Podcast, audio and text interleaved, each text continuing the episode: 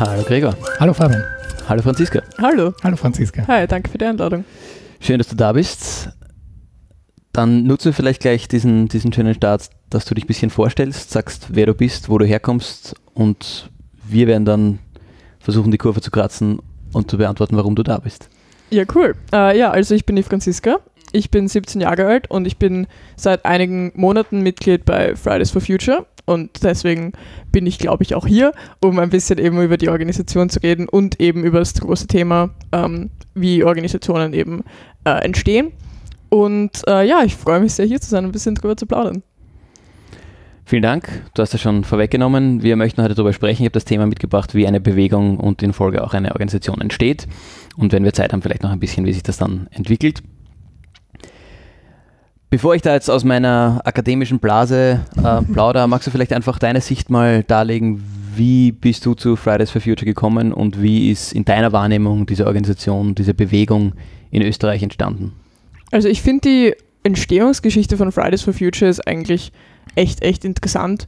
Am Anfang waren es eigentlich sehr, sehr wenige Leute, da war ich auch noch nicht dabei. Das ist entstanden circa im Dezember letzten Jahres.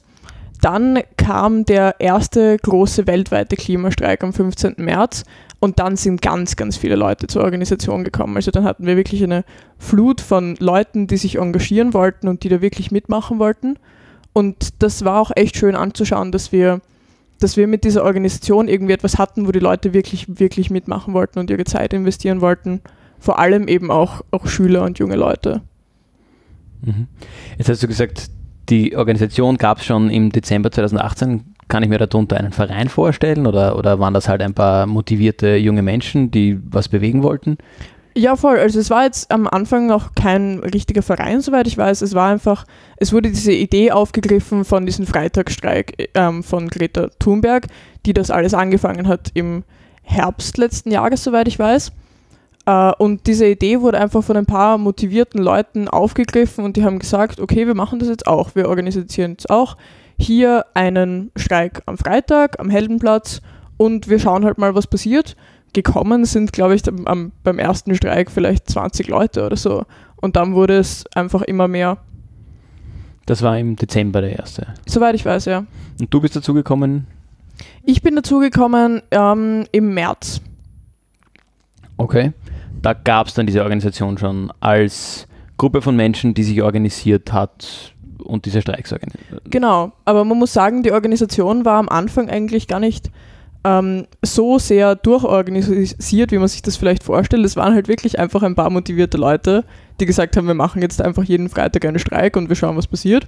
Und dann sind echt, echt viele Leute dazugekommen und mit dieser Entstehung hat sich das dann eigentlich organisiert. Also mittlerweile läuft der Arbeitsprozess. Mittlerweile sind wir halbwegs organisiert unterwegs.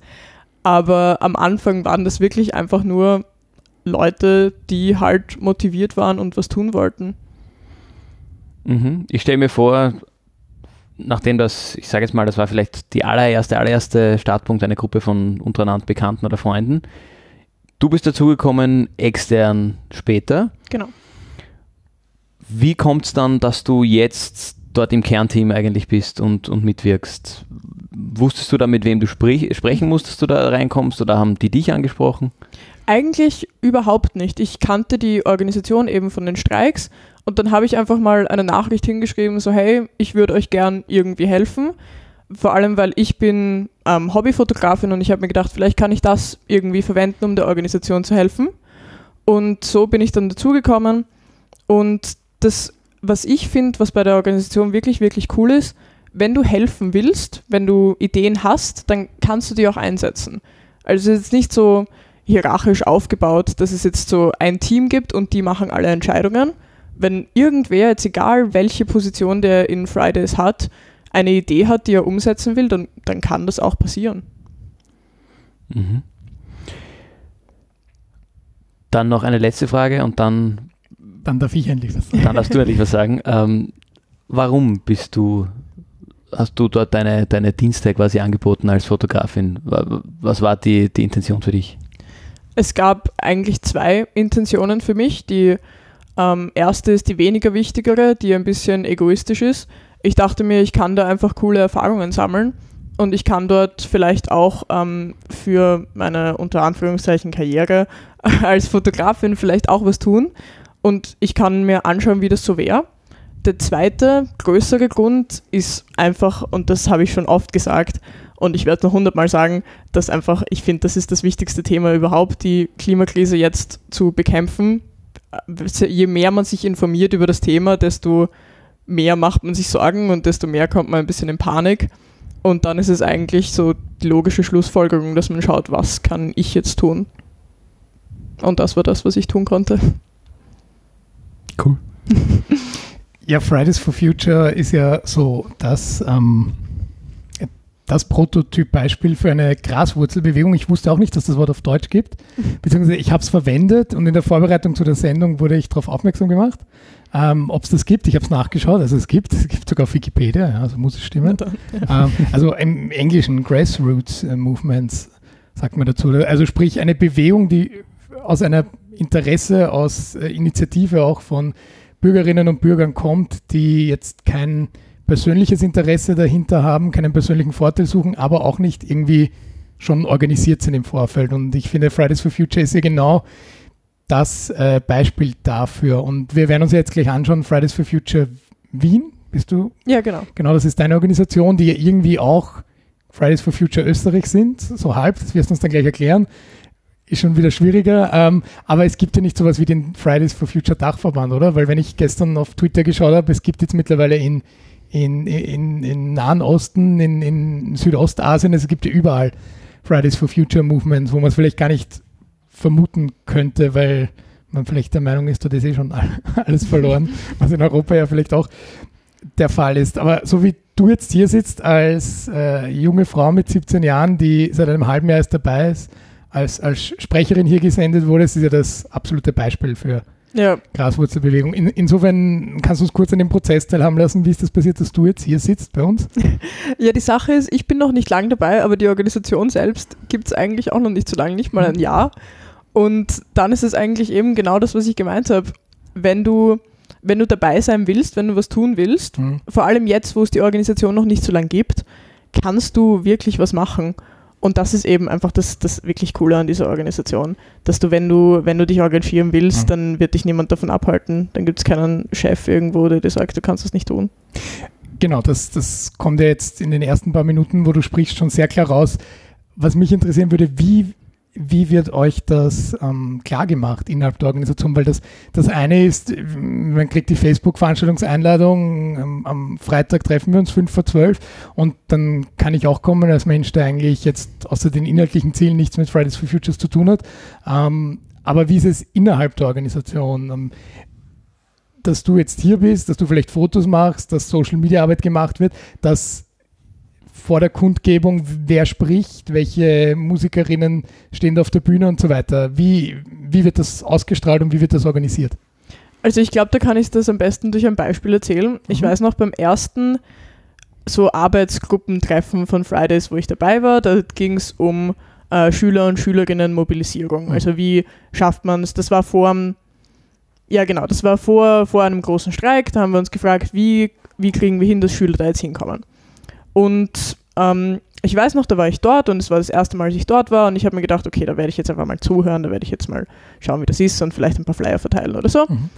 Und dann, ich weiß gar nicht mehr, was es war, aber dann habe ich irgendeine Idee gehabt zu einem Spruch, zu einem Marketing-Spruch, den wir verwenden konnten und die, die das organisiert hat, hat gleich gesagt, ja, okay, super, den nehmen wir gleich und es ist mir wurscht, von wem das jetzt kommt, aber wir nehmen das und ähm, wir, wir machen es einfach. Und dann ähm, habe ich irgendwann gemeint, weil ich mir gedacht habe, ähm, so reden, halten, generell vor Leuten sprechen ist so etwas, was ich glaube, dass ich gut kann. Habe ich halt gefragt, vielleicht könnte ich mal eine Rede halten beim Streik. Haben sie direkt gesagt, ja, mach. Also es ist einfach so eine, eine nette Atmosphäre, wo du wirklich einfach, wenn du was tun willst, dann kannst du es auch tun. Und wer sind jetzt diese Personen, die sagen, ja, mach? Also ist das sowas wie ein ein, ein, ein Vorstand oder ich bringe es jetzt ins Spiel, ja. ja, wir, wir, lesen ja in, in den rechten Medien, ähm, dass irgendwer musste ja dahinter stehen, weil das Ja. kann ja nicht aus Die dem Nichts kommen. Windkraftlobby, genau. Genau, so. Aber, aber wie, wie geht es jetzt wirklich vonstatten? Also, ähm, weil ich finde es ja total cool jetzt auch hier in dieser Situation mit dir. Also ich bin es gewohnt beruflich, dass ich immer der Älteste bin mit 27 Jahren, weil ich mit Kindern und Jugendlichen arbeite. Aber sobald ich dann draußen bin bei, bei diesem Klimastreik, dann, dann sehe ich auch, da bin ich auch der Älteste. Und das ist eigentlich schon, schon, schon ganz lustig. Du, Fabian, bist es ja eher nicht so gewohnt, dass du da in einem Raum kommst und mit Abstand der Älteste bist. Ich bin tendenziell eher der Jüngste. Genau, eben. Also gibt es da dann auch die, sagen wir mal, die, die mit ihrem Masterabschluss von der BOKU oder was weiß ich, die 25-Jährigen, die da schon, auf die man so vertraut, weil die schon Erfahrung haben oder wie läuft das ab? Also die Leute, die dann sagen, ja, mach's, das sind am ehesten die, die schon seit Anfang an dabei sind. Das sind halt die, die wirklich da ihr, da- das ist ihre Leidenschaft und das ist ihr Herzensprojekt. Und das heißt, die sind dann die Leute, die sagen, ja, mach's. Aber die Sache ist, ähm, du kannst auch theoretisch einer von den Leuten werden, die sagen, Mhm. ja, mach's, wenn du einfach, wenn du auch deine Leidenschaft da reinstecken willst. Also es kommt einfach darauf an, wie viel von deiner Zeit willst du da reinstecken. Und wenn das viel ist, dann kannst du viel machen.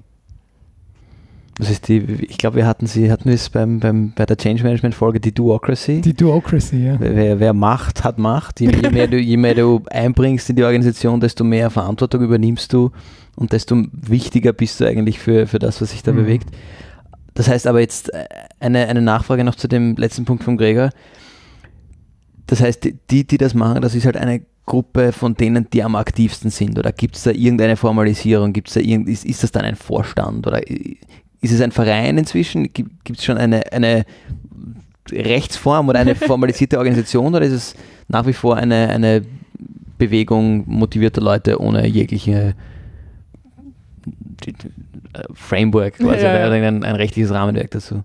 Also wir sind mittlerweile, soweit ich weiß, und da kann ich jetzt nicht hundertprozentig, das ist, bin ich, bin ich nicht ganz hundertprozentig sicher, aber soweit ich weiß, ist es mittlerweile ein angemeldeter Verein. War es aber nicht immer. Und es gibt ähm, den Verwaltungskreis. Das sind die Leute, die am Anfang schon dabei waren. Die sind aber nicht unbedingt die, die alles bestimmen. Das sind eigentlich eher die, die alles koordinieren. Das heißt, die haben eigentlich die meiste Arbeit. Äh, und die versuchen halt, die sind die, die sich bemühen, dass alle irgendwie ein Stimmrecht haben. Aber die sind im Endeffekt die, die diese ganzen Stimmen auch koordinieren, wenn das Sinn macht. Mhm. Mhm. Aber da könnte jetzt, könnte jetzt jederzeit jemand kommen, zweimal bei einem Treffen dabei sein und dann beim dritten Mal sagen, jetzt will ich auch einer von denen sein. Theoretisch schon. Okay, und ich, ich muss trotzdem auf diese Altersfrage zurückkommen, auch wenn ich normalerweise einer der Letzten bin, der sagen würde, es kommt aufs Alter an, aber ich finde da in diesem Zeitraum 15 bis 20 ist es schon nochmal, was man extra erwähnen soll, weil es einfach so, so unerwartet ist. Ähm, ist es da, wenn ich, wenn da jetzt jemand kommt mit über 30, Mhm. ähm, wird der zuerst mal skeptischer betrachtet als jemand, der mit 17 Jahren kommt? Oder ist es schon, äh, also wir kommen jetzt dann eh später noch zur Frage der Instrumentalisierung und Ja. wie ihr euch davor schützt, aber ist da nicht der Verdacht da, äh, sobald jemand kommt, dass der irgendwie eigene Ziele verfolgen will? Oder Mhm, wie, Okay, wie läuft das bei euch ab?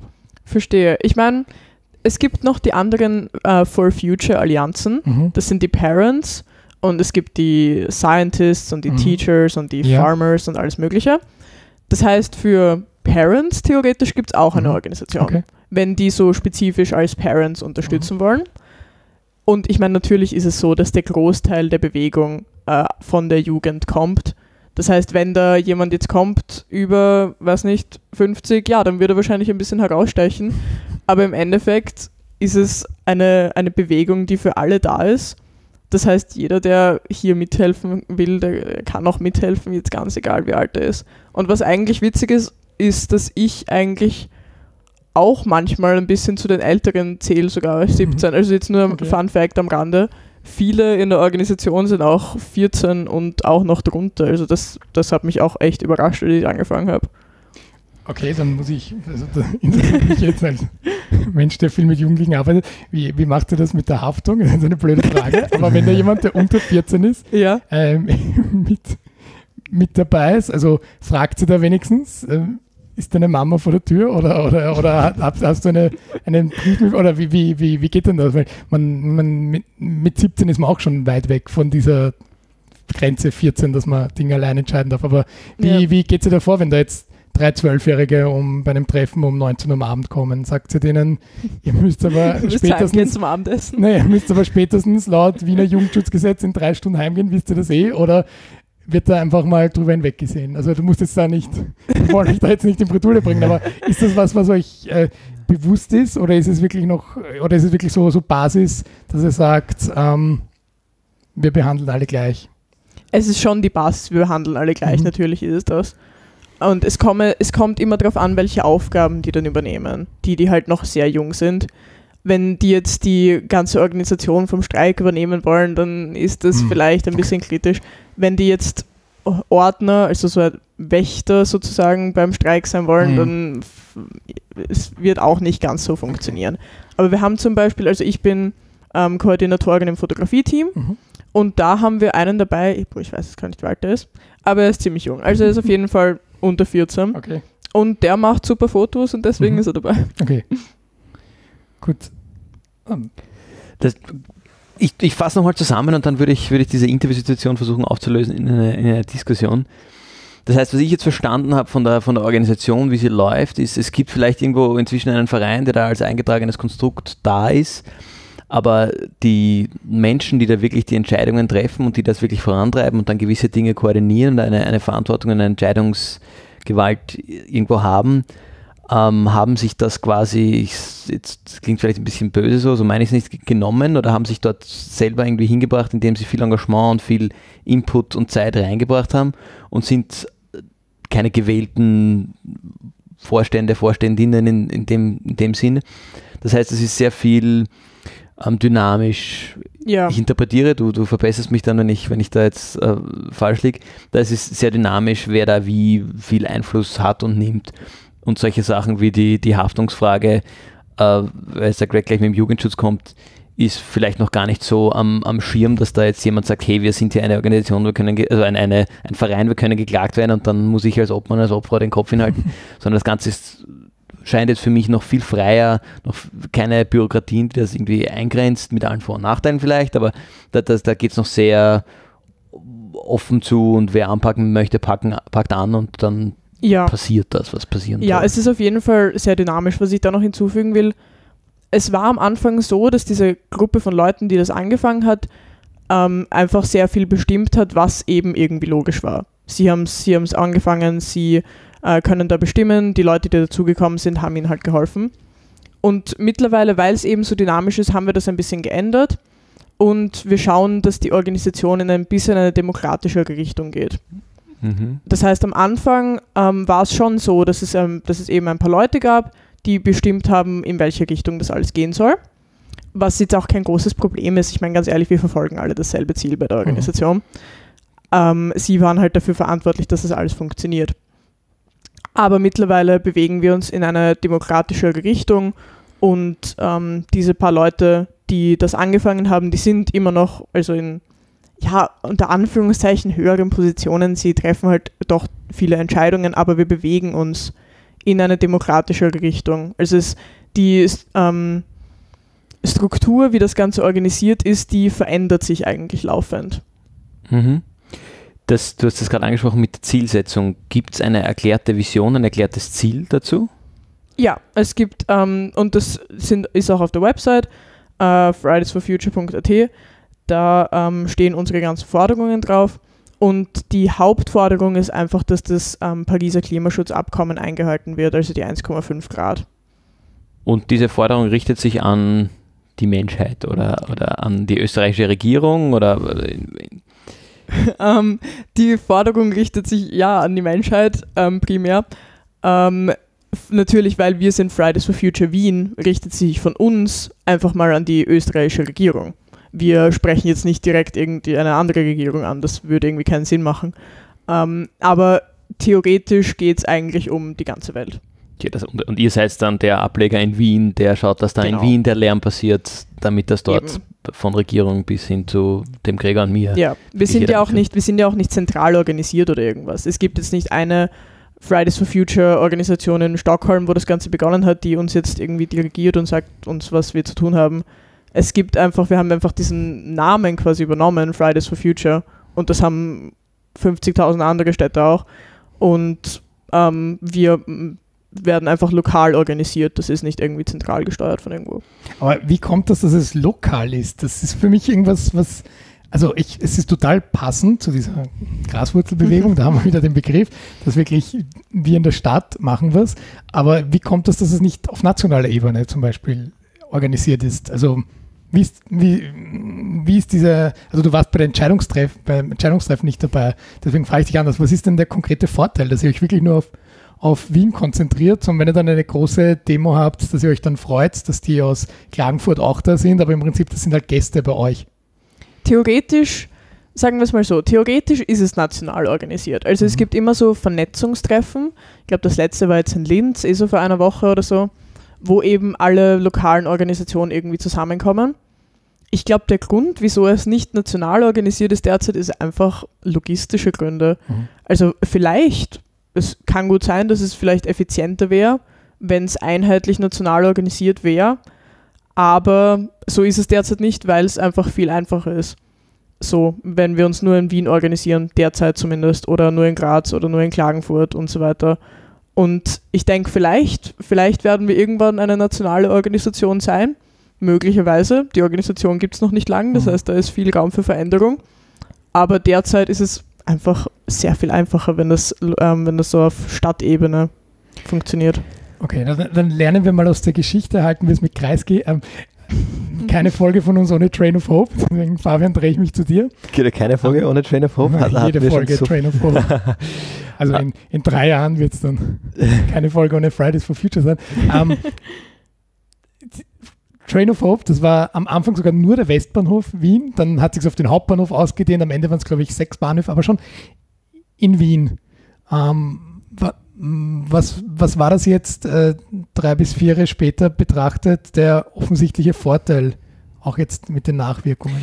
Ähm, die, der, der Vorteil, so, so, wie ich das wahrnehme ähm, und wie ich das auch aus der, das wurde ja auch schon beforscht, wie ich das daher mhm. weiß, ähm, oder, oder auch interpretiert habe oder geglaubt oder glaube gelernt zu haben, ist tatsächlich, dass diese, und ich nenne es jetzt mal eine Bewegung, mhm. dass eine Bewegung nicht in irgendeiner Weise ähm, Hierarchien oder, oder Bürokratien unterworfen ist, inklusive, du hast die vorgebracht, der Haftungsfrage. Mhm. Das sind ein Haufen Menschen, die ein Ding bewegen wollen, eine Sache schaffen wollen, irgendwie irgend, sich irgendeines Problems annehmen wollen. Und da, ganz gezielt dorthin gehen und das tun. Und dann organisiert sich dieser Haufen. Und ich sage bewusst und ein bisschen hat mir das, was, was wir jetzt von der Franziska gehört haben, das bestätigt, dass dieser, dass so ein Haufen, der irgendwie doch das gleiche Ziel verfolgt, sich sehr schnell sehr gut organisieren kann, wenn, ich sage jetzt mal, das Momentum oder der, der Druck irgendwie da ist. Jetzt ein bisschen haben Sie auch schon gehört, jetzt hat sich Fridays for Future schon ein bisschen etabliert, eher mhm. auch in Österreich. Jetzt beginnen sich da schon so organisationale Elemente rauszubilden. Also jetzt ist dann doch der Verein angemeldet. Jetzt gibt es mögliche Tendenzen, dass das irgendwie ähm, auf, auf nationaler Ebene sich effizienter vernetzt vielleicht. Ähm, Vielleicht auch nicht, aber es, ist, es wird zumindest in diese Richtung gedacht eher. Wenn ich jetzt, und das sind jetzt Behauptungen, vielleicht ähm, liege ich da komplett falsch, wenn ich mir jetzt vorstelle, im Dezember 2018 war das vielleicht noch ganz anders. Da waren das wirklich völlig unabhängige Splittergruppen, die jetzt beschlossen haben, sie machen hier was und noch gar nicht miteinander kommunizieren konnten, weil sie im ersten Moment noch gar nicht voneinander wussten.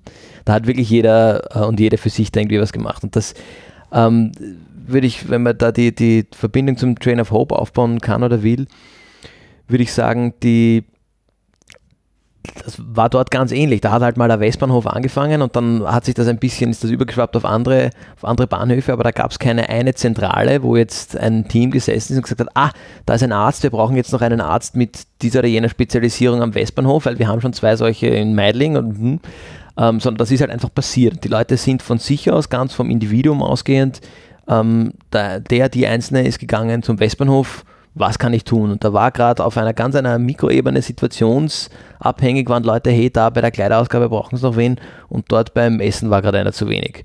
Und die Person ist hin und hat angefangen äh, zu werken. Und ein bisschen ähm, glaube ich, das jetzt auch bei, bei Fridays for Future zu sehen, dass diese Bewegung, dass dieses Movement, da kommt jemand hin und sagt, hey, ich kann Fotos machen, ich will Fotos machen. Und die sagen, ja, cool, mach Fotos. Oder ich würde gerne mal was sagen, eine Rede halten. Und wer auch immer da gerade an wen das herangetragen wird, der oder die sagt, ja, go for it. Und ich glaube, dass da die, die Vorteile, um auf deine, deinen Input zurückzukommen, mhm. darin liegen, dass es eben keine hierarchische Organisation gibt. Da gibt es Leute, die, wenn sie gefragt werden, hey, darf ich Fotos machen, einfach sagen, ja, mach Fotos, weil kein Be Bewusstsein dafür da ist, warte, da muss ich doch erst rückfragen bei und dann vielleicht hat der und weiß nicht, wie das rechtlich ist und wem können die Rechte auf diese Fotos. Das sind dann Dinge, die sind da überhaupt nicht präsent. Das ist, das ist sehr viel mehr im Moment. Ähm, da, daher glaube ich, dass gerade für so für starke, schnelle Boom-Movements das ein, ein enormer Vorteil ist und durch zu viel Organisation das eher träge wird und gerade wenn man dann versucht, auf einmal zu planen und logistisch aufzuteilen, wo braucht man jetzt den nächsten Arzt auf welchem Bahnhof, ähm, wird das Ganze viel langsamer, weil bis dann ein Arzt, der sich beim Headquarter gemeldet hat, beim richtigen Bahnhof ist, haben sich die Umstände schon wieder komplett geändert. Das heißt, ich würde, um es nochmal ja. darauf zurückzukommen und, und kurz zusammenzufassen, äh, ich glaube, du bist viel als Organisation oder als Movement eigentlich viel flexibler und kannst ähm, im Moment viel mehr agieren und brauchst auch keine Langzeitplanung, gerade wenn die, die Richtung des Movements irgendwie klar ist. Okay, ich will aber weiter nach den Nachteilen suchen, damit die Diskussion am Leben bleibt. Ähm, äh, gab vor kurzem eine Gruppe junger Künstlerinnen und Künstler hier in Baden, die sagen, sie schließen sich zusammen, um darauf aufmerksam zu machen, dass Kunst nicht grauerig sein muss. Und sind eine Bewegung. Und dann kommen ein paar mehr dazu, weil das Thema aktueller wird und ähm, sagen, na, sollte man vielleicht einen Verein gründen, sagen dann die Neuen, weil deutschsprachiger Raum ist ja die Vereinsmeierei ganz, ganz hoch, weil einer sagt, sehr pointiert, an eine Bewegung kann ich keinen Brief schreiben. Ja, ähm, da geht es natürlich auch mit Hintergrund Fördergelder und so weiter. Ähm, inwiefern, ähm, wann merkt denn eine Bewegung, dass es Zeit wird, organisationeller zu werden? Ist die Frage jetzt an mich oder ist äh, Entweder an dich aus der Forschung oder an dich aus der Praxis. ähm, dann würde ich sagen, lassen wir mal der, der Praxis den, den Vortritt. Uh, wann muss eine Organisation organisiert werden? Genau, also was würde bei euch, was müsste bei euch passieren, dass ihr merkt, jetzt wäre es gut, wenn wir da eine, eine, ganz klare Struktur, ein Organigramm an der Wand hängen haben, dass wir überhaupt eine Wand einmal brauchen? Also sagen wir es mal so, wir haben eh eine Struktur. Mhm. Das wenn ich das kurz erklären darf, Bitte. es gibt einfach gewisse Arbeitsgruppen. Mhm. Meine Arbeitsgruppe ist die Fotogruppe. Ähm, die agieren relativ unabhängig voneinander. Also dann gibt es die Social Media Gruppe, dann gibt es die, äh, die Animationsgruppe und die Verwaltungsgruppe und die Pressegruppe und alles mögliche Zeug. Und äh, jede Gruppe hat dann eben so einen Koordinator, der ist halt dafür zuständig, dass mit den anderen Gruppen kommuniziert wird. Und dann gibt es eben die Verwaltungsgruppe, die sorgt dafür, dass alle Gruppen miteinander kommunizieren. Mhm. Ähm, das heißt, es gibt eine Struktur und die funktioniert eigentlich ziemlich gut. Und die war eigentlich deswegen hauptsächlich notwendig, weil, ich glaube, das habe ich eh schon vorher gesagt, weil so viele Leute dazugekommen mhm. sind. Und am Anfang hat das wahrscheinlich funktioniert mit dem, ja, wir machen alle äh, das, was wir können und wir sind dabei. Aber irgendwann, wenn dann so viele Leute dazukommen, dann, glaube ich, brauchst du eine Struktur. Mhm, ich glaube, ähm, ich bin jetzt kein, auch aus, aus der Forschung kein Experte auf dem Gebiet, aber ich glaube, das ist, das ist ein sehr wesentlicher Punkt, dass irgendwann einerseits die, das Momentum, gerade wenn Leute dazukommen, wenn es noch, es gibt weiterhin was zu organisieren irgendwie. Mhm. Gleichzeitig ist aber ein anderes Momentum vielleicht nicht mehr ganz so stark, dass die, diese, die Menschen, die da am Anfang wirklich voll reingearbeitet haben, dann doch irgendwann vielleicht wieder zurück zu ihrem Studium, zu ihrem Job etc. gehen müssen und gerade wenn dann die Idee ist oder der, Plan ist, dass man das längerfristig aufrechterhält, kann man nicht davon erwarten, nicht von einzelnen Personen erwarten, dass sich die komplett ausbrennen und immer da sind, wenn jemand dazukommt, sagen, ja, mach du das, mach du das. Äh, und dass, dass sich deshalb automatisch gewisse Organisationen, also Superorganisationen oder eine gewisse mhm. Struktur bildet, ähm, wo Verantwortung einerseits, das kann man dann so oder so vielleicht sehen, ähm, wo gewisse Menschen Verantwortung an sich nehmen, sagen, Leute, ich check Fotos. Ich mache alles, was mit Fotos zu tun hat. Ich koordiniere das Fototeam, ich schaue, dass wir überall Fotografen haben. Ähm, und ich schaue, dass das irgendwie an das Social Media Team geht. Und jemand anderes sagt, hey, cool, dann mache ich Social Media. Äh, und wieder jemand anderes sagt, hey, aber kann bitte irgendjemand schauen, dass wir die Demonstrationen noch anmelden? Mhm. Äh, boah, wie kann er machen? Ja gut, bitte Gregor, kannst du das machen? Dann, okay, gut, dann machst Und so, so organisiert sich die Organisation selber, bis dann plötzlich gewisse Verantwortliche da sind ähm, und daraus dann der nächste Schritt irgendwie geht. Und dann gibt es die Verwaltungsgruppe, die sagt, okay, wow, wie, wie, machen wir das jetzt, dass der Gregor wirklich immer mit der Franziska redet, bevor er irgendwo eine, oder wenn er irgendwo eine, eine ähm, Demonstration anmeldet. Also ich glaube, dass da die also das vielleicht, und ob das jetzt aus der Forschung gesprochen ist, das wahrscheinlich nicht, das ist jetzt meine persönliche ähm, Vermutung, dass die, die dass das Thema weiter heiß ist, aber dass das Momentum auf individueller, persönlicher Ebene irgendwo so weit zurückgegangen ist, auch oder vielleicht auch nicht zurückgegangen ist, aber dass einfach andere Themen auch wieder im persönlichen Leben so stark werden, dass es einer Organisation, dass eine Organisation kommen muss. Und dass sich das, sei das jetzt von einer Person oder einer Stelle aktiv gewollt oder nicht oder unabsichtlich, sage ich mal, geschaffen passiert, dass sich daraus einfach eine Organisation, eine Struktur bildet ist es dann vielleicht einfach gar nicht ereignisabhängig, sondern ganz simpel zeitabhängig, dass nach einer gewissen Zeit das passieren äh, muss oder sollte, weil wir sind jetzt, während ihr zwei geredet habt, zu Themen wie Wissensmanagement, Personenunabhängigkeit, Visionsarbeit und so weiter. Ähm, ich unterstelle jetzt mal, da habt ihr in einem knappen halben Jahr nicht wirklich Zeit gehabt, euch drü drüber Gedanken zu machen. Ähm, kann man es vielleicht einfach so simpel beantworten, dass irgendwann aus jeder, mhm. aus jeder Bewegung eine, eine Organisation werden muss? Ja, also ich, ich glaube, genau so ist es. Mhm. Ich glaube, entweder eine Bewegung flacht ab, flaut ab und verschwindet. Okay. Ähm, oder ähm, es wird tatsächlich daraus eine Organisation. Es, und es, da gibt es ja dieses schöne, schöne, kurzer Diskurs, dieses schöne ja, YouTube-Video von irgendeinem Festival, ähm, das heißt auch, Ach so, wo dieser eine Typ so wo, genau, dieser eine Typ so verrückt tanzt und dann kommt ein zweiter dazu ähm, mhm. und dann kommt ein dritter und dann plötzlich sind, ähm, und ich glaube, ab, ab, dem Zeitpunkt, wo es fünf Personen sind, stürmen von rundherum immer mehr Leute dazu und tanzen crazy. Und am Anfang war das einer, der da, der da irgendwie getanzt hat. Das wäre, obwohl es ein sehr schönes Beispiel ist, wie ein Movement entsteht, ein Movement, das 20 Minuten später veräppt und wo nichts mehr da ist, wo keine Organisation mhm. notwendig ist in irgendeiner Weise. Aber ab dem Zeitpunkt, wo es eine langfristigen, äh, langfristige Aussicht hat, glaube ich, entwickelt sich das sehr schnell in eine Richtung, die wir auch schon im, ich glaube, beim Thema Change Management mhm. besprochen haben, wo dann eine irgendwann ein Generationendenken bekommt, wo jemand mhm. neu dazukommt, bereits etablierte Strukturen, seien die gewollt geschaffen oder einfach gewachsen, sieht und beginnt Löcher zu sehen, beginnt Möglichkeiten zu sehen und sagt, hey Leute, habt ihr überhaupt ein Knowledge Management? Wie wissen wir denn eigentlich, wenn der Greg nächstes Jahr woanders hingeht und jemand andere die, diese Arbeitsgruppe organisiert, wie wissen wir denn, wie behalten wir das ganze Wissen, das der, das der Gregor da mal hatte? Ich glaube, dass da neue Menschen reinkommen, neue Probleme sehen und die, die vielleicht vorher drinnen waren, denen überhaupt noch gar nicht bewusst ist im ersten Schritt, dass jetzt auf einmal schon so eine Struktur entstanden ist. Das ist halt mhm. passiert. Und das ist, hat sich halt so eingebürgert und plötzlich hast du eine Organisation und dann musst du sie auch irgendwie weiter koordinieren. Mhm. Genau, um, um diese Probleme zu sehen, da haben wir halt so quasi die, den Lösungsansatz. Es gibt auch noch die Strategiekreise neben den mhm. Arbeitskreisen. Das heißt, wenn jemand ein Problem sieht, derzeit ist das bei uns der Klimanotstand in Wien. Dafür gibt es einen, einen Strategiekreis. Mhm. Und das ist eine Gruppe von motivierten Leuten innerhalb von Fridays, innerhalb von allen möglichen Arbeitsgruppen, die sagen, wir verfolgen jetzt diese Strategie mit Fridays, mit den Ressourcen, die wir von Fridays haben. Und die verfolgen dieses Ziel, vielleicht erreichen sie es, vielleicht nicht. Ähm, wir hoffen schon. Und, ähm, und dann gibt es eben dieses, äh, diese Strategie und ähm, das ist eben, wenn, wenn irgendwer ein Problem sieht, kann jeder in der Organisation theoretisch jetzt einen Strategiekreis machen, fünf motivierte Leute zusammentreiben, sagen, wir müssen jetzt dieses Problem angehen und dann macht man das. Und weil du, weil du vorher Zeit angesprochen hast, mhm. ich glaube, ein großer Grund, wieso diese Organisation und diese Struktur irgendwie nötig war, war, dass diese paar Leute, die das angefangen haben, einfach nahe eines Burnouts waren, mhm. weil sie eben so viel Leidenschaft reingesteckt haben. Und da musste es einfach irgendeine Struktur geben, um mhm. diese Leute auch zu entlasten. Mhm. Das hat mich, hat sich auch dann erinnert, Greg, an das, an das Beispiel ähm, an, an Kottas Armee der Freiwilligen. Ja. Das ist für dich ganz kurz, das ist ein, ein Organisationsmodell, wie man mit Change und Veränderung umgehen soll.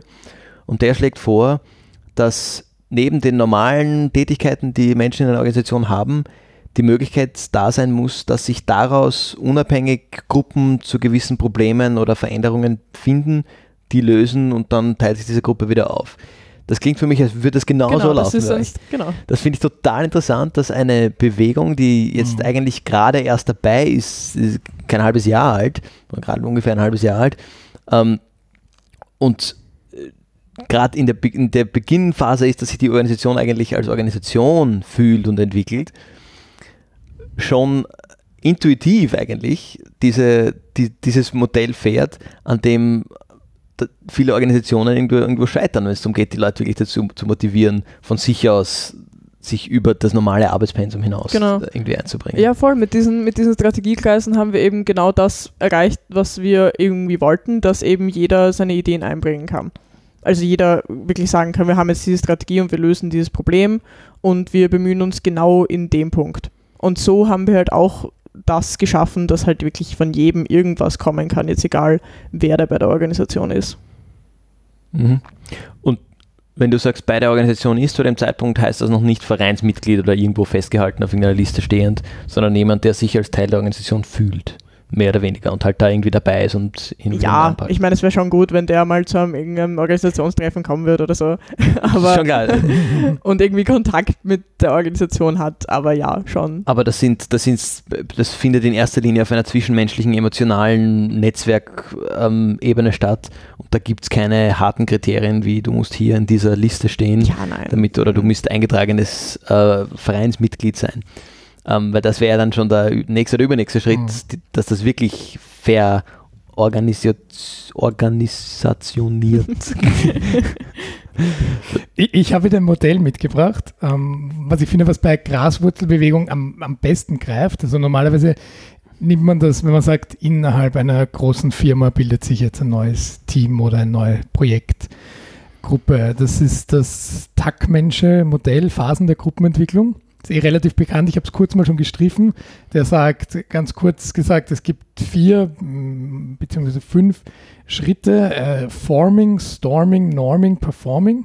Also klingt natürlich alles super, da hat sich das auch so ausgedacht, ähm, die jede Gruppe, die sich neu formiert, ähm, durchgeht. Ähm, Forming ist, klar, man, man findet sich aufgrund einer Gemeinsamkeit. Das wäre jetzt bei Fridays ganz klar die Mission alle sollen die Pariser Klimaziele einhalten. Genau. Forming, okay, die Leute kommen zusammen. Jetzt in einer Firma wäre so ein Projekt, ähm, die neue App XY soll entwickelt werden. Hier geht es zusammen. Ähm, dann wird immer gesagt, es, es, folgt eine, es folgt eine Storming-Phase danach, wo diese verschiedenen Ideen aneinander clashen, wo man sagt, wir haben zwar alle das gleiche Ziel, aber verschiedene Ideen, wie wir die umsetzen, wo ähm, das, das Menschliche, das immer wieder beim Menschlichen hervorkommt. Weil wenn wir alle Roboter oder Computer wären, dann wäre es ganz einfach, weil wir hätten das gleiche Ziel. Die Aufgaben würden gleich aufgeteilt werden, wenn wir da jetzt einen Dual-Core-Prozessor haben auf zwei Arbeitende und die Sache ist geritzt. Ja, aber die menschliche Komponente ist immer, jeder hat dann noch seine Persönlichkeit, die damit einspringt. Und wenn man diese Phase ähm, jetzt mal überwunden oder gelöst hat, dann, dann kommt die, die, ähm, die Norming-Phase, wo man dann sozusagen wieder zurückfindet zu, jeder hat jetzt seine Aufgaben und ist zufrieden damit. Und ähm, wenn man in der funktioniert, dann ist man in dieser Performing-Phase. Das heißt, man müsste theoretisch laut Tuckman ähm, durch ein Storming und ein anschließendes Norming akzeptieren der Teilgebiete durchgehen, um wirklich ins Performing zu kommen und um die Bestleistung herauszuholen.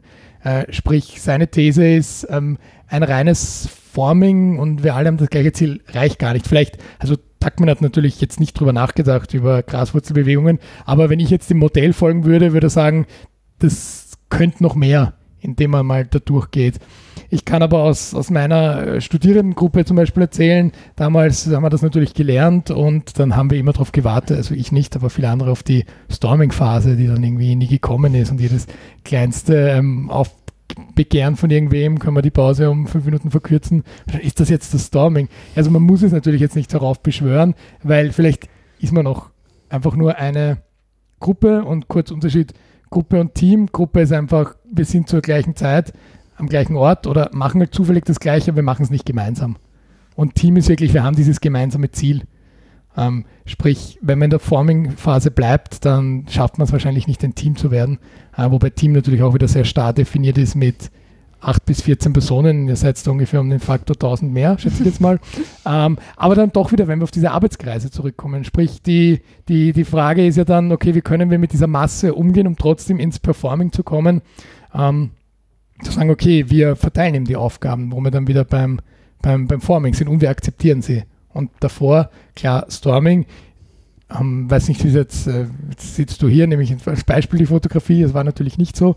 Ähm, aber wenn jetzt da drei sagen, ich mache die allerbesten Fotos, ähm, wird trotzdem dann irgendwann entschieden, okay, aber ich schaffe es am besten, euch zu koordinieren oder uns. Deswegen werde ich da diesen Arbeitskreis leiten oder auch repräsentieren in der, ähm, wie nennen Sie die Gruppe? Die Steuerungsgruppe, nein, Verwaltungsgruppe. Verwaltungsgruppe, ja. schöner, schöner Terminus, weil wir in der Organisationsforschung sagen immer Steuerungsgruppe, das finde ich furchtbar. Ah, Steuerungsgruppe. Das klingt so nach, ein bisschen nach Videospiel. Aber genau, äh, kurz nur, die, die fünfte Phase wird meistens nicht genannt, weil die ist eh klar, das ist die sogenannte Adjoining-Phase, sprich, wenn das Team sich auflöst, gerade wenn es ein Projekt ist. Ähm, natürlich wünschen wir Fridays for Future, dass es sich irgendwann auflöst, weil ja. die Klimaziele eingehalten werden.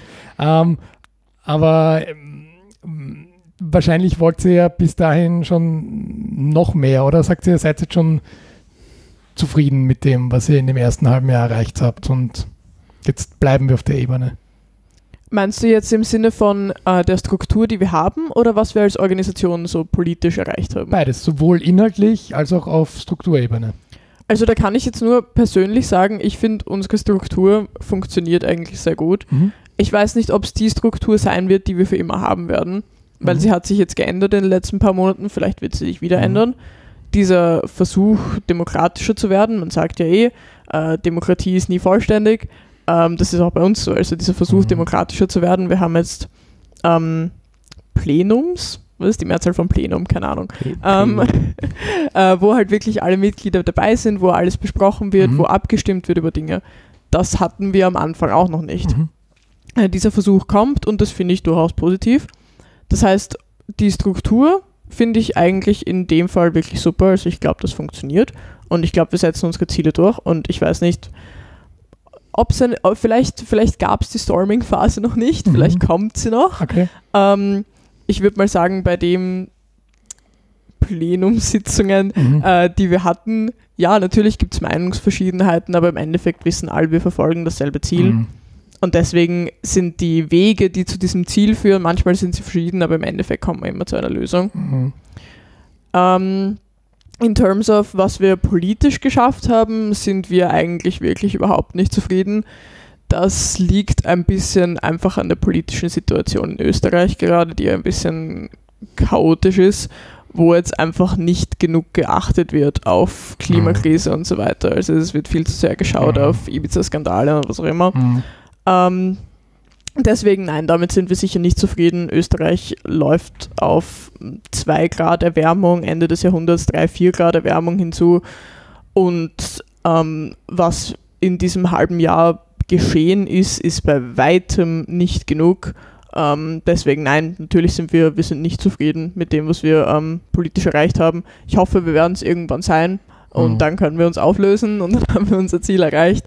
Aber derzeit schaut es nicht so aus, dass das bald sein wird. Ja, aber wie, wie ist es dann, wenn relativ früh schon äh, Leute von euch zum, zum Bundespräsidenten, zum österreichischen eingeladen werden?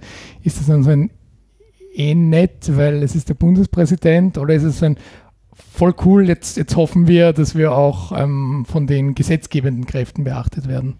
Oh, das war sicher ein, ein Moment, wo wir ziemlich viel Hoffnung ähm, mhm. bekommen haben, einfach weil weil, weil es einfach hieß, okay, uns wird jetzt ähm, Beachtung geschenkt. Mhm. Die Frage ist eben jetzt im Fall vom Bundespräsidenten, was kann der Bundespräsident jetzt wirklich tun mhm. äh, für, für Klimaschutz? Er kann eine Symbolwirkung haben und das mhm. ist auch nicht zu unterschätzen. Aber ähm, im Sinne von wirklichen ähm, Taten, Gesetzen, Reformen ist der Bundespräsident jetzt nicht der mächtigste. Mhm. Und ähm, es hatte, es hatte eine gute Wirkung, dass wir uns mit ihm getroffen haben. Es hieß, okay, die Politik sieht uns zumindest, sie weiß, mhm. dass wir existieren, ja. aber von dem, was dann wirklich danach passiert ist, hat das nicht gereicht. Mhm. Ich bin jetzt neugierig, kannst du uns einen kurzen Einblick geben? Wie ist das dann abgelaufen? Da kommt die, die Einladung vom, vom Van der Bellen und ähm, wie macht es euch dann aus, welche vier da hin dürfen? Ähm, die vier, die da, uh, ich weiß gar nicht, ob es vier waren, keine Ahnung, äh, die hingegangen sind, waren hauptsächlich die, die, die ganz am Anfang mhm, schon dabei okay. waren.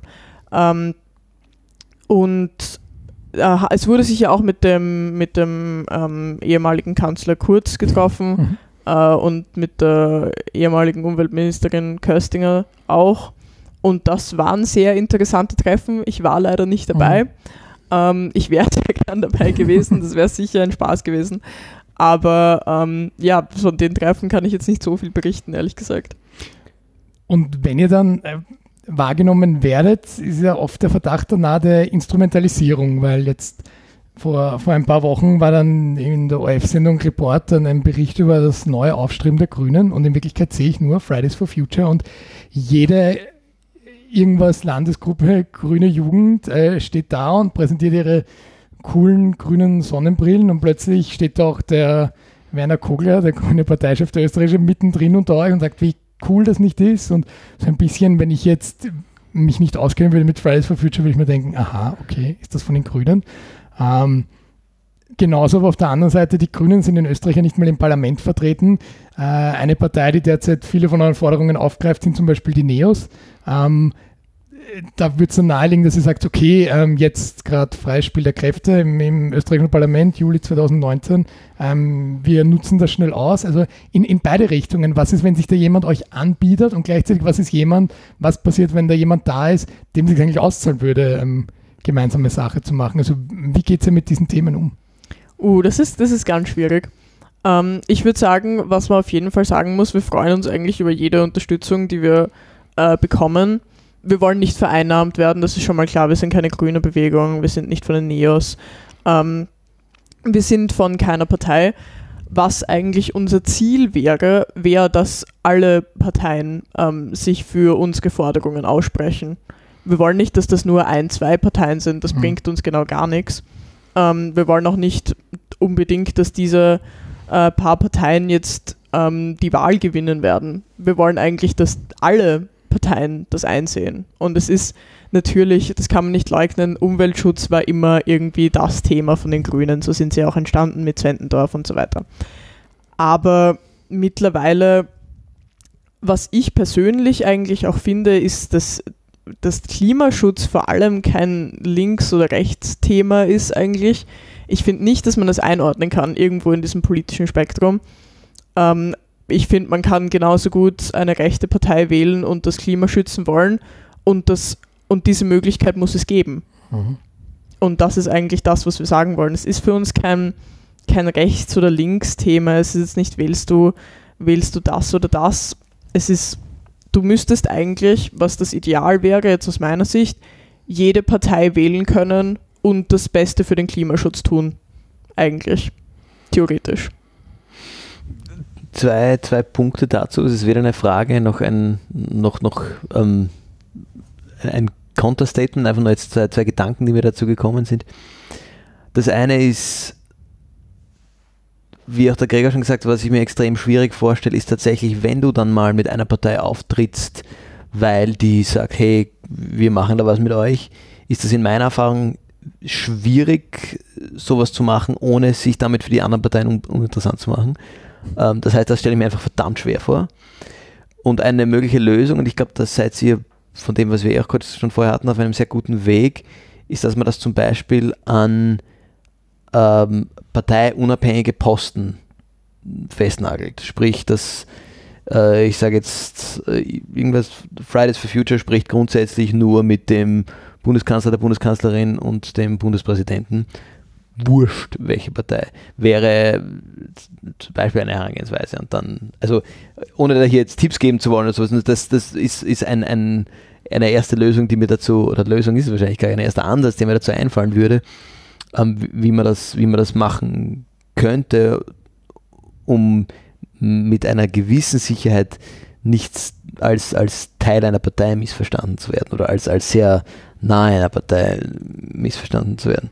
Weil gleichzeitig werden ja natürlich einige Parteien das, das versuchen, weil ich kann mir vorstellen, ne, genau das, na, ähm, die Fridays for Future gehört ja eigentlich mit der Partei zusammen, ist ja auch im Interesse dieser Partei, das zu nutzen, um für sich umso mehr Wählerstimmen irgendwie, irgendwie aufzugabeln.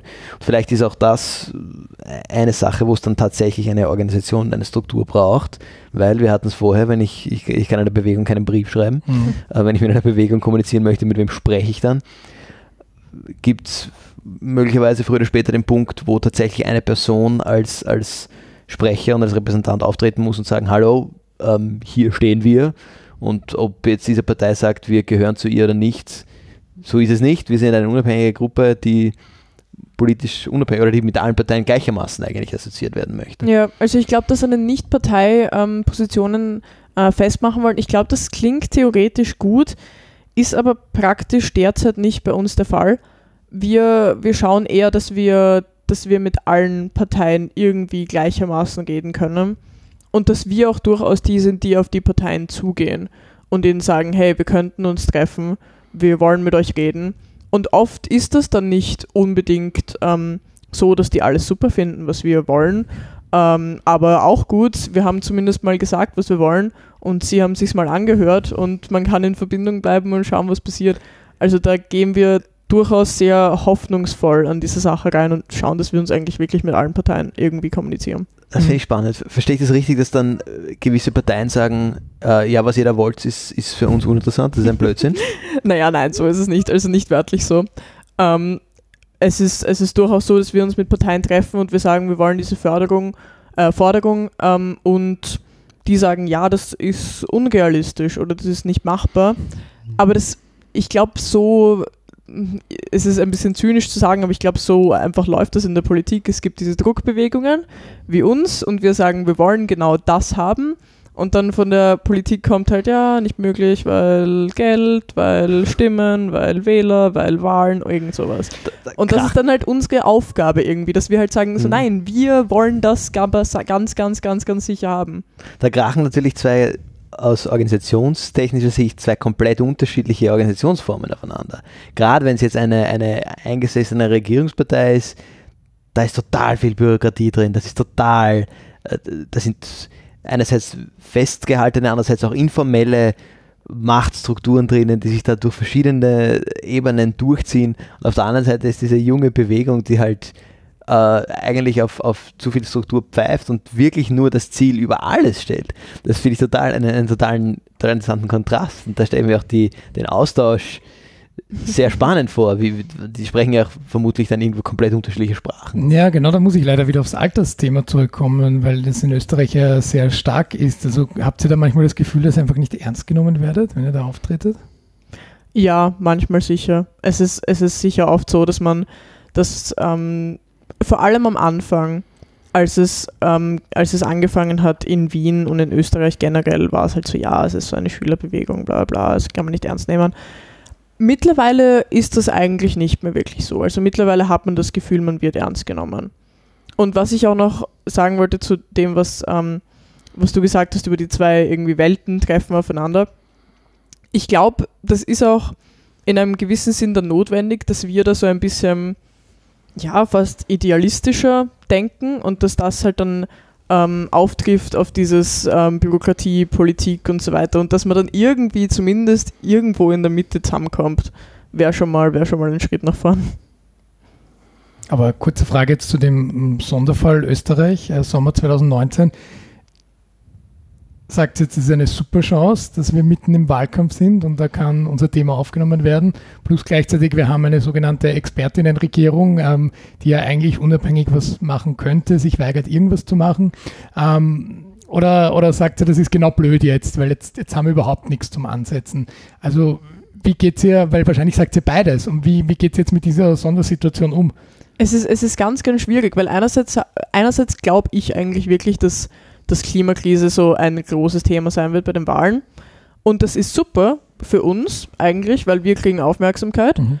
Andererseits ist es auch, man hat immer das Risiko, dass eben dann äh, diese Instrumentalisierung kommt und dass vor allem halt im Wahlkampf dann gesagt wird, ja, wir sind voll dahinter und wir unterstützen euch total und dann kommt der Herbst und dann ist auch wieder nichts.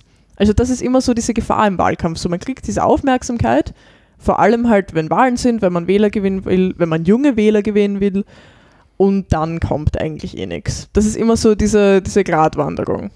Was tut ihr, um euch davor zu schützen oder vorzubereiten, bei etwaigen Koalitionsverhandlungen in irgendeine Arbeitsgruppe eingeladen zu werden? Also macht ihr da aktiv jetzt schon Vorkehrungen oder sagt ihr, wie bei allen Fridays for Future, wir, wir lassen das mal auf uns zukommen? ähm, was wir machen, um dem vorzubeugen, ist immer aufzuzeigen, was die Parteien früher getan haben. Mhm. Ähm, und ähm, ein bisschen auch diesen Kontrast zu zeigen, ohne jetzt, ohne sich für irgendeine Partei auszusprechen, logischerweise, aber dass wir eben auch sagen, so ja, ähm, wenn, wenn ihr das so sagt, dann finden wir das super, wir wollen euch das glauben, aber da und da ist das nicht passiert, also schauen wir mal darauf. Gut, dann bevor wir zu den Empfehlungen kommen, hätte ich noch eine letzte, eine letzte Frage. Uh, wo siehst du Fridays for Future in zehn Jahren? Ui. Das ist jetzt die Frage, wie optimistisch man ist. Ich meine, der Idealfall ist, uns gibt es nicht mehr und ähm, uns braucht es nicht mehr zu geben, weil wir das Problem gelöst haben. Ähm, ob das wirklich so sein wird, ähm, kritisch. Ähm, die Sache ist, in zehn Jahren könnten wir schon über den Grad hinaus sein, wo es eigentlich nicht wirklich eine Rückkehr geben kann, wo wir das Problem schon so groß haben, dass der Mensch dem eigentlich nicht mehr vorbeugen kann. Wenn man, wenn man sich anschaut, wenn zum Beispiel der Permafrost ähm, auftaut in Sibirien, dann wird da so viel CO2 austreten, wie, ähm, wie das nicht von den Menschen eingedämmt werden kann. Das heißt, was hier dann das Problem ist, falls es dann falls es die Bewegung dann noch gibt, falls es sie noch geben muss, ist dann das Problem, wie schaffen wir es, dass wir noch Hoffnung haben dann eigentlich. Weil unsere Bewegung basiert sehr auf Hoffnung. Es ist natürlich auf der einen Seite so, ja, wir haben dieses Problem und wir müssen das lösen und hier ist der Druck und wir machen das jetzt. Andererseits brauchen wir diese Hoffnung, weil wenn wir die Hoffnung nicht hätten, dann, dann müssten wir nicht auf die Straße gehen.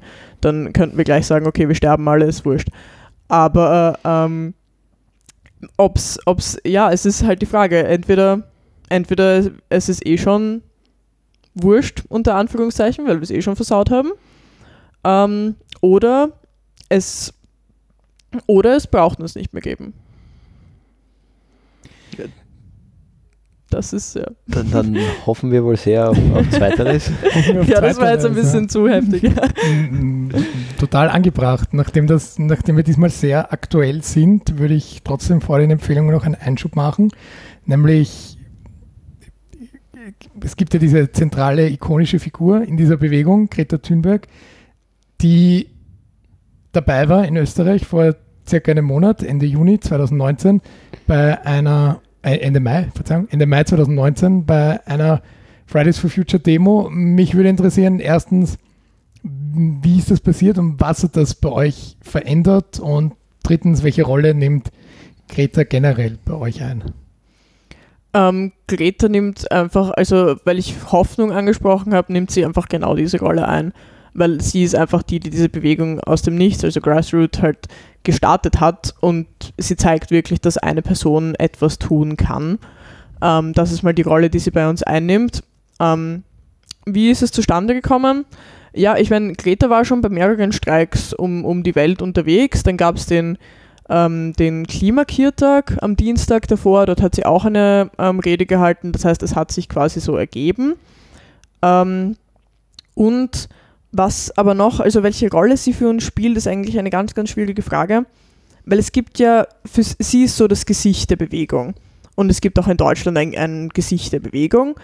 Wir versuchen das eigentlich nicht zu tun. Also wir schauen eigentlich, dass so quasi die Masse zählt, beziehungsweise jedes einzelne Individuum in dieser Masse und nicht, dass es unbedingt ein Gesicht der Bewegung gibt. Das heißt, diese Rolle, die sie bei uns einnimmt, ist vielleicht anderswo größer als hier in Wien, sagen wir es mal so. Das heißt, ihr habt das ganz cool genommen, sie ist mitmarschiert und natürlich.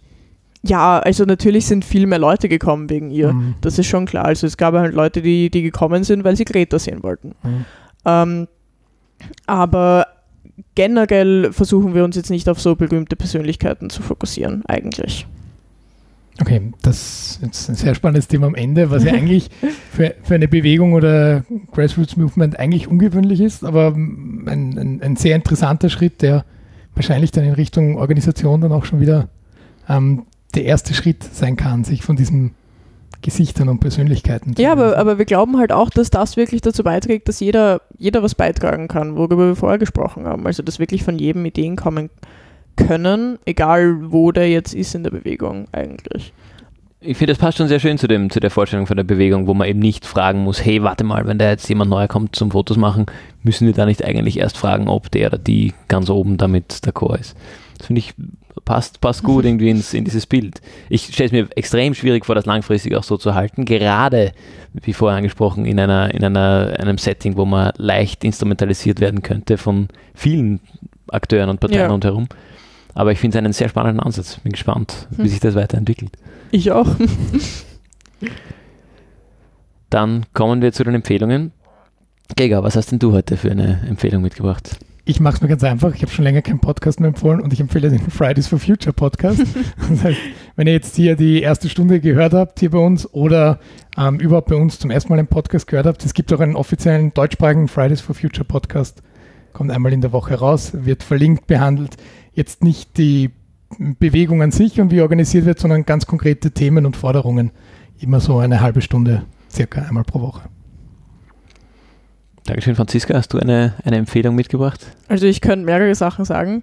Ähm, ich meine, wenn ich jetzt mal ganz von der Organisation geht, würde ich sagen, äh, ich würde sehr den IPCC-Report empfehlen, den zu lesen, äh, sich anzuschauen, was da drin steht, sich anzuschauen, ähm, wie es ausschaut mit der Welt, wo wir gerade hinsteuern. Äh, das würde ich sehr empfehlen, das zu lesen. Wenn man etwas nicht so ganz Wissenschaftliches lesen möchte, dann kann ich auch das Buch ähm, 2084 ähm, empfehlen. Naomis Welt heißt das, soweit ich weiß. Ähm, da, es ist eine Anlehnung an das äh, Buch ähm, 1984 von äh, George Orwell und anders als äh, in dem Buch, wo es halt eben um Diktatur, um äh, totalitäre Systeme geht, geht es in dem um Klimakrise und was für Auswirkungen die 2084 haben könnte. Also das ist auch sehr zu empfehlen. Dankeschön, gleich zwei Empfehlungen. Ich mache weiter mit einer Empfehlung zu lesen ähm, und traue mich fast sagen, wohl auch die, wenn man sich mit den anderen drei Empfehlungen befasst, die letzte, die man danach sich erst zu, zu Gemüte führen möchte. Aber es schlägt ein bisschen die Brücke zu einem Thema, dem wir uns in der Zukunft annehmen möchten, und zwar der Digitalisierung. Und so ist das auch ein Report oder ein, ein Bericht eigentlich von Better Place Lab, die gleiche oder die gleiche Organisationsgruppe, sage ich mal, wie betterplace.org, eine, eine Crowdfunding-Plattform. Und so heißt dieser Bericht Fit für die digitale Transformation, soziale Innovation in der beruflichen Weiterbildung. Da geht es darum, ähm, ist eigentlich auf Deutschland fokussiert, aber hat durchaus auch in Österreich Relevanz. Da geht es eigentlich darum, wie in der, in der Weiterbildung und in, im beruflichen sich die Digitalisierung auswirkt. Ist jetzt ein, ein ist natürlich im Management ein ganz spannendes Thema, aber ein Nebenthema, wenn man, wenn man die relevanten Challenges der, der Erde insgesamt momentan vor sich sieht. Auf jeden Fall. In diesem Sinne, Franziska, vielen Dank fürs Dabeisein. Ja, danke für vielen die Einladung. Dank für die, für die spannenden danke. Inputs. Genau, und wir würden dir einfach gerne das letzte Wort oder die letzten Sätze überlassen. Uh, das ist eine Ehre. ja, also einfach danke, dass ich da sein konnte. Es war urnett, äh, mit euch zu plaudern über, über einfach unsere Organisation und was wir wollen und so weiter. Und ich fand das echt, echt nett. Und wenn man mehr über Fridays for Future wissen will, Fridays for Future Vienna auf Instagram ähm, fridaysforfuture.at, Fridays for Future, alles Mögliche. Also man findet uns überall, wenn man uns suchen will. Und wie ich gesagt habe, jeder kann auch beitreten, jeder kann zu den Streiks kommen. Grundsätzlich sind sie 5 vor 12 am Heldenplatz. Im Sommer wird das vielleicht ein bisschen später sein, weil es extrem heiß wird. Aber ähm, das werden wir noch schauen. Und ja, jeder kann grundsätzlich auch dabei sein und aktiv mithelfen, wenn man das will. Also würde mich freuen.